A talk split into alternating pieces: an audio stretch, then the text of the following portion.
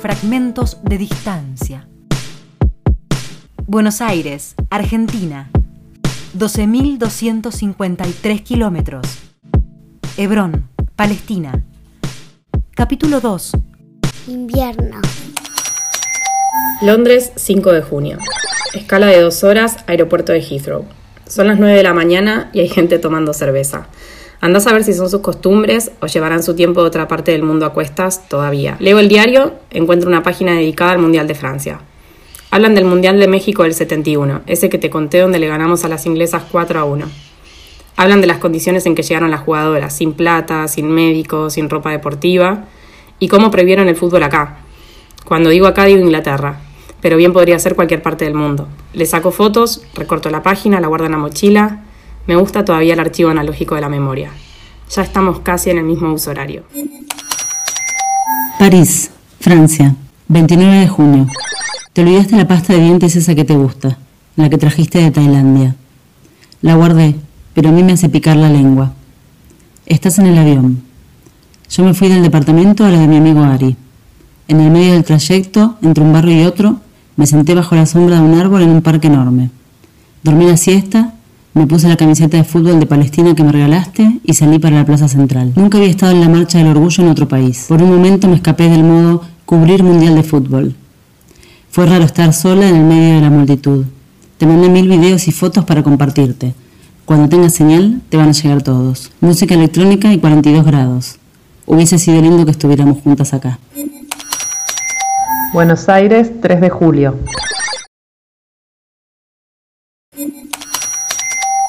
Buenos Aires, 4 de julio. Dejé en blanco el día que quise escribir y no pude.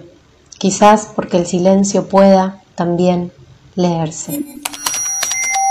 Hebrón, West Bank, 10 de julio.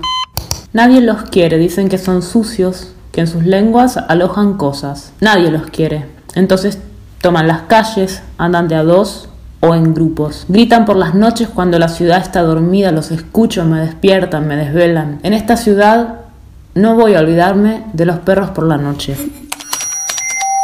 Buenos Aires, 11 de julio. Hebrón, 11 de julio. ¿Estás escribiendo? Sí, estoy acá. ¿Escribimos juntas? Me gusta esta especie de cadáver exquisito de uno y otro lado. Me acordé de cuando jugamos en el metro de París. Eso se llamaba ahorcado. Esto es un cadáver exquisito. ¿Por qué será que los juegos tienen nombres relacionados con la muerte? Buenos Aires, 25 de julio. Ayer empecé el tratamiento de perno y corona. Voy a pasar mi cumpleaños con una muela provisoria. Después llegará la de cerámica. Es el desgaste del bruxismo, dijo la odontóloga mientras me abría la boca. Intenté decirle que se dice triturar fantasma por la noche pero solo me salió baba. Hoy tendré anteojos nuevos, el martes renuevo la licencia. La semana que viene me compraré plantillas porque me duele la cadera. No sé cuántos años estoy cumpliendo. Hebron, West Bank, 30 de julio. Se me pegó una tristeza que es ajena. La arrastro como si fuera mía. Buenos Aires, 30 de julio. Se me pegó una tristeza que es mía. La arrastro como si fuera ajena. Buenos Aires, 31 de julio. Hace un año estábamos las dos sentadas en una mesa del Café de los Patriotas. Era la segunda vez que íbamos ahí. Me llevaste un dildo azul de regalo. A vos te parecía muy loco que yo no tuviera plan el día de mi cumpleaños. Que mi plan fuera no tener plan esa noche. Un mes después, una tarde en Lobos, te dije que me costaba saber si ibas a estar ahí, del otro lado. Y vos me dijiste que sí, que no te estaba yendo a ninguna parte. Lo dijiste mientras caminábamos por una calle de tierra cargando bolsas de verduras para la parrilla. Me replicaste con tu tono de psicóloga. Esas son tus fantasmáticas. A la noche, mientras compartíamos un vino y hablábamos de los acuerdos de la pareja abierta, me dijiste que estudiabas inglés. Te pregunté por qué. Voy a aplicar a una organización internacional para viajar, respondiste. Estábamos casi desnudas, con la estufa prendida. Yo soñé que te despedía en el aeropuerto. Ahora que lo pienso, esa noche volví a aprender a moverme en la fugacidad de las cosas. En esa misma casa, medio año más tarde, pensamos las preguntas de seguridad para tener como clave de vida en tu viaje a Palestina. Buenos Aires, 5 de agosto. Escribo sola. Hace tiempo que no escribís y a veces pasa. Una viene acá a buscar algo, a lo mejor a una misma, o a dejar cosas, letras pegadas, una canción, lo que el día desajustó, el ladrido de los perros por la noche. Buenos Aires, 13 de agosto. Estamos cansadas de la distancia. Te digo, la distancia es un animal feroz, la distancia es una trampa. Nos siento agotadas, fastidiosas, de escalar, de correr, de trepar. Tengo la sensación de que las dos queremos nadar, flotar panza arriba, tomarnos una birra en la línea de llegada. Buenos Aires, 15 de agosto. Medidas nuevas para calcular el tiempo que falta para tu regreso. Tres sesiones de mi terapia, un par de puntos para que Lamens vaya a balotaje con la reta, seis partidos del torneo de fútbol de los sábados, un signo solar completo, Virgo, un poco de Leo y otro tanto de Libra, dos lunas llenas, pocos grados de sensación térmica, varios puntos de dólar un cierto número de conferencias de prensa de Macri.